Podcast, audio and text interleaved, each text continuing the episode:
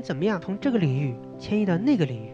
这是一种很重要的能力。当然，这个东西啊，说说简单，但是呢，你真正要做到，需要你自己每天都去思考啊，甚至去操练的。当你没有标准可言以后，你就缺少了反馈，缺少了反馈，你就不知道怎么样提高了。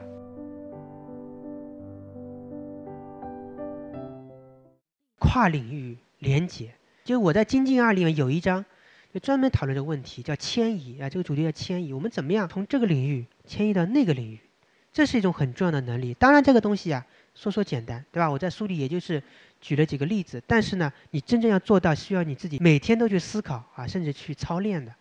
我这里啊，举一个，先给大家提一个问题，就你有没有一个长期探索的问题？这个实际上对我来讲是非常重要的。我觉得就是我的一个最大的在学习上、自我提升上最大的一个经验。就是我是带着问题去学习的啊，我看书都是带着问题去看书的。换个简单的理解，就是我是很有主见的一个人，啊，不是说这个书它有一个什么样的理论，一个什么样的方法，啊，它吹得天花乱坠，我就一定要去学。我一定是去想这个东西，从我的关心的问题出发，是不是跟我是相关联的，是不是对我有用的？所以我们学习啊，它其实也是可以一种循环。所以这是王云武，他是一个自学成才的一个大师，他非常。非常博学，他什么都学，他会多国语言，啊，文科也很好，他理工科也可以自学，啊，自己还可以编编词典、编字典。那么他的一个自自学英文的方法，就是他把英文的名家作品翻译成中文，然后呢，隔一段时间，比如说隔一个星期以后，他已经把英文的原文就忘记掉了。这个时候，他再把自己呃已经翻译成中文的那篇文章再拿过来，再回过来又翻译成英文，啊，就是。翻两遍，英文翻中文，中文再翻成英文，然后翻译成那个英文，又跟他原来那个英文的名家作品进行对照，啊，一对照就发现，哎，发现自己有很多写的不好的地方或者写错的地方。如果你不缺少这个对照，你的英文的写作水平是很难提升的啊。这其实为什么？我们中国人学英语啊，口语和写作普遍这么差呢？我们的阅读啊相对比较好，就是读一篇英文的文章，很多人都能读得懂。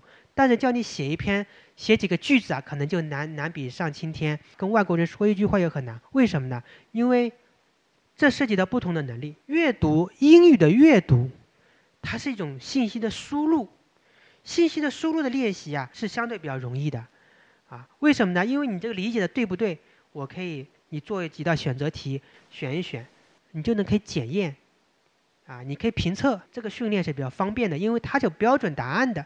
阅读理解题它是有标准答案的，但是英文写作它有标准答案，没有标准答案，那你也没法批啊。你这个这句句子到底写的好不好？单词写错了，拼写错误，语法错误，你可以批。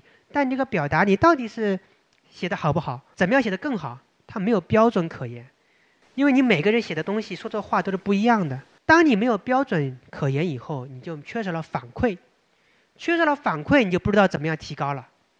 那么他的方法就是说，以国外的。名家的作品为蓝本为样板，然后呢，我通过两次翻译写出自己的东西以后，写出自己东西的时候输出啊，这种输出它必须是通过我的输出来训练啊，你不可能通过输入来训练输出，对，它必须自己去翻译去写，写完以后我跟原文去对照，这一对照我必然会有反馈，因为我写的内容是跟原文是一样的，只是表达方式不一样，因为我是翻译，所以我的内容是一样的，相同的内容。有两种不同的表达方式，一个是原文，一个是我的表达，所以我这两种这两篇文章是可以对照的。如果这两篇文章完全写的是不同的东西，它也无法对照，对不对？这就是这种方法的妙处。所以在刚才这例子的基础上，我提出了一个模型，叫范例循环模型啊，就是说一个快速的一个学习的方式，它一定是跟大师去学习。跟这个领域中最牛的人去学习，那么怎么去学？跟高手去学呢？你是把他的作品作为范例，范例有两个方式，一个是你去吸收这个范例中的精华，然后呢你再去输出，输出了以后形成个仿作，仿作和范例进行对比以后获得反馈，通过这种反馈再去修正我原来做的不好的地方，再提升。这种方式一定是一种相对来讲特别好的一种方式。